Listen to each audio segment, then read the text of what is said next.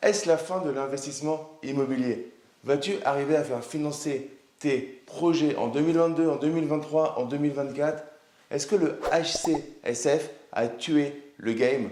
On va voir tout ça dans cette vidéo.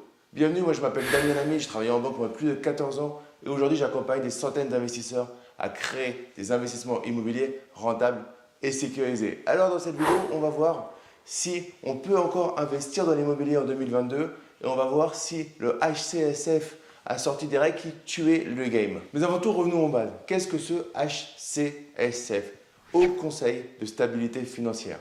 Donc, c'est quelque chose, c'est au plus haut niveau de l'État, dont l'objectif c'est euh, de limiter les dérives et les dérives au niveau de l'immobilier. Clairement, il y en a. C'est-à-dire que aujourd'hui, n'importe qui, enfin sur les dernières années, n'importe qui a investi dans l'immobilier sans bien connaître. Ça ne veut pas dire qu'ils ont eu des bons résultats, mais sans bien connaître. Là, moi, ce que je vois avec les restrictions, c'est que déjà, si tu as réussi à te faire financer en 2021, il n'y a pas de raison que ça passe pas en 2022 pour la simple bonne raison que la plupart des banques euh, a commencé en fait à euh, mettre en place les recommandations en 2021 euh, et du coup il y a une continuité. Ça c'est le numéro 1. Numéro 2, si tu te formes, si tu regardes des vidéos, si tu passes à l'action de manière réfléchie, ça va rien changer pour toi. En fait, qu'est-ce qu'ils ont fait? D'une certaine manière, ils ont professionnalisé la discipline d'investisseur immobilier. Si on peut parler que c'est une... Pour moi, c'est... Il faut professionnaliser l'investissement immobilier. Dans les dernières années, il y a eu beaucoup de mouvements sur ce marché de l'investisseur immobilier. Tout le monde s'est autoproclamé investisseur immobilier. Et là, on est en train en fait, de professionnaliser le jeu, professionnaliser le marché. Est-ce que c'est mauvais pour toi? Non. Parce que si tu veux faire les choses sérieusement, si tu es sur la chaîne, c'est que tu veux faire des investissements rentables et sécurisés et surtout que tu es un investisseur lucide. Tu n'es pas un fantasmeur qui s'est levé et dit tiens, je vais devenir blindé avec l'immobilier. Tu vois que c'est du travail, tu vois qu'il faut prendre des précautions, qu'il faut mettre en place des actions. Donc qu'est-ce que ça va entraîner? Sur le, sur le terrain, bien évidemment que ce n'est pas du tout la fin de l'investissement immobilier. C'est la fin des touristes. C'est la fin du niveau amateur. Il va falloir se professionnaliser. Donc, pour moi, c'est plutôt une bonne chose parce que ça va nettoyer le marché des amateurs. Après, il ne faut pas oublier qu'ils ont comme consigne de te protéger. C'est-à-dire qu'aujourd'hui, il y a trop de personnes qui veulent investir dans l'immobilier sans solide compétences et une vision financière sur le moyen terme. Effectivement, je entends plein de personnes vouloir investir sans apport. Et c'est cool d'investir sans apport. Si tu peux investir sans apport, selon ta stratégie, c'est très pertinent. Maintenant, investir sans mettre d'apport, c'est différent de ne pas avoir un matelas de sécurité. Ou alors, c'est différent, tu peux investir sans apport et sans matelas de sécurité en sachant te constituer par la stratégie que tu vas mettre en place un matelas de sécurité rapidement. Tout ça, on l'apprend. C'est des choses qu'on apprend, que j'enseigne dans mes programmes. Euh, enfin, tu peux retrouver même plein d'informations euh, de partout, c'est pas le souci. Mais il faut avoir ces notions-là. Aujourd'hui, la banque, si elle te refuse le prêt, c'est qu'elle pense que tu te mets en danger avec ce financement.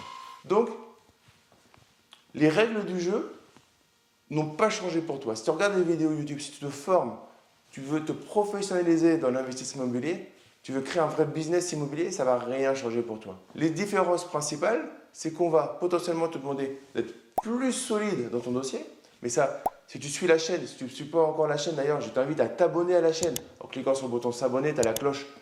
Clique bien sur la cloche pour être prévenu quand je publie euh, bah, les prochaines vidéos. Mais voilà, si tu me suis, tu le sais, il faut avoir un dossier bancaire solide. Dans toutes les étapes que tu vas faire, il faut se mettre au niveau de l'interlocuteur. Quand tu vas faire une négociation immobilière avec l'agent immobilier ou avec le vendeur, il faut être un mentaliste, il faut se mettre dans la tête de euh, de ton agent immobilier, de ton vendeur. Quand tu es en face de ton banquier, c'est la même chose. Un dossier solide, un dossier complet et comprendre ce qu'il veut pour lui raconter la bonne histoire.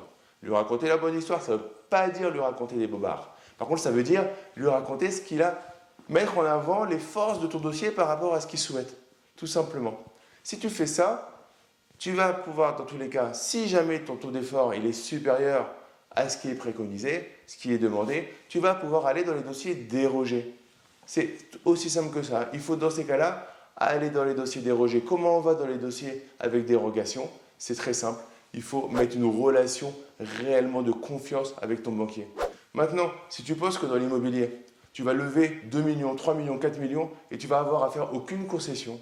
Honnêtement, ne t'abonne pas à la chaîne, arrête de regarder mes vidéos parce que c'est pas le bon feeling. C'est-à-dire que tu vas pouvoir faire un investissement, deux investissements, trois investissements, peut-être dix investissements sans mettre d'apport. Par contre, il faut que dans ton mindset, ton esprit, tu te dises je suis capable de mettre de l'apport si c'est possible. Donc je dois me constituer quelque chose qui me permet potentiellement de montrer à mon interlocuteur que je peux mettre de l'apport.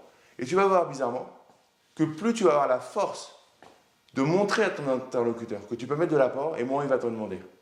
Parce qu'en fait, il va voir que tu es solide, que tu es stable. Petite astuce bonus euh, pour cette vidéo. De plus en plus, va voir des banques qui ont une délégation.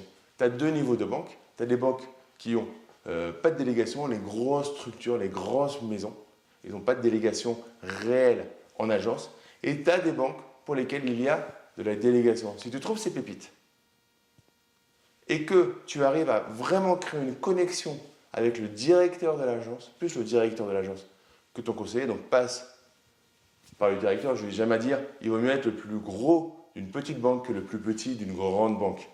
Donc, va dans une petite banque avec délégation, va séduire le directeur de l'agence, et là, tu vas pouvoir passer un, deux, trois projets, parce qu'en fait, il va pouvoir déroger, tu vas pouvoir rentrer dans le pourcentage des dossiers qu'il va faire déroger, il ne va pas avoir besoin de remonter ça à une direction des risques et autres, euh, parce que tu vas faire des dossiers relativement classique qu'il est capable de faire, ou alors il va t'expliquer pourquoi ce dossier-là en particulier, il ne peut pas le prendre, et du coup, après, tu vas mettre en place des projets qui sont réalistes. Très important, les amis.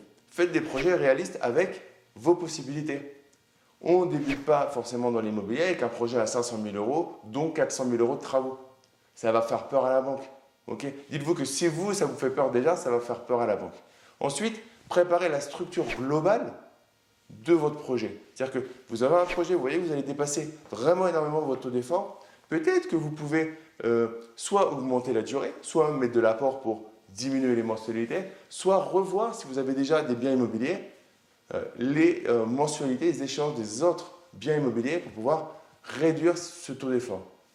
Ensuite, il y a une possibilité, c'est d'aller passer en SCI, plus avec une option à l'IS, et du coup, vous allez passer dans une autre catégorie parce que vous allez être pris en compte par des conseillers professionnels et là, vous allez pouvoir avoir quelques autres portes qui vont s'ouvrir avec potentiellement quelques inconvénients aussi, hein, mais c'est toujours la balance entre les avantages et les inconvénients pour savoir là où vous voulez, euh, j'ai envie de dire, circuler. Mais en 2022, en 2023, en 2024, etc., etc., les prêts immobiliers seront toujours accordés, mais vont être accordés de plus en plus aux professionnels, ceux qui se sont professionnalisés. Et ça tombe bien, c'est pas pour rien que j'ai créé un centre de formation professionnel pour les investisseurs immobiliers et les entrepreneurs. C'est parce qu'on ne peut plus passer à côté de la case professionnel. Il faut devenir, on ne peut plus être amateur. Tous ceux qui ont fait ça en mode amateur, dans les années qui arrivent, ils vont prendre des claques énormes. Il faut monter les étapes, une à une, tranquillement, en soufflant. On ne va pas changer notre vie en deux mois, trois mois. Par contre, les actions qu'on va prendre aujourd'hui, elles vont nous permettre au fur et à mesure, par les effets cumulés, la règle des petits pas, de passer à l'action. Donc, merci d'avoir regardé cette vidéo. En résumé, il y a des restrictions, des recommandations fortes à respecter par les banques. Euh, sinon, ils peuvent perdre leur licence. Donc, ils vont respecter. Malgré tout, là-dedans, c'est pas mauvais pour nous. Ça nous permet de nous professionnaliser, de passer devant les amateurs et d'aller encore plus avoir une relation en partenariat fort avec les banques, avec quelques concessions, je l'ai toujours dit, il faut faire quelques concessions, mais derrière, euh, vous allez pouvoir avoir vos financements et c'est bien le plus important, c'est d'arriver à l'atteinte de vos objectifs que vous vous êtes fixés. Voilà, on arrive à la fin de cette vidéo. Si tu as aimé la vidéo, lâche ton gros like, partage-la à tes amis et mets-moi en commentaire ce que tu penses. Est-ce que tu as des projets en cours euh, en immobilier? Est-ce que tu as des questions? N'hésite pas à les mettre en commentaire, je répondrai à toutes tes questions. Et pour te remercier d'être resté jusqu'à la fin de cette vidéo, je te propose de récupérer ma dernière formation en vidéo qui est offerte. Tu trouveras le lien dans la description de la vidéo. Je vais t'expliquer ma méthode pas à pas qui permet aux investisseurs dans mes programmes de passer à l'action en moyenne en 90 jours. Et je te dis du coup, porte-toi bien, à très vite pour une prochaine vidéo. Ciao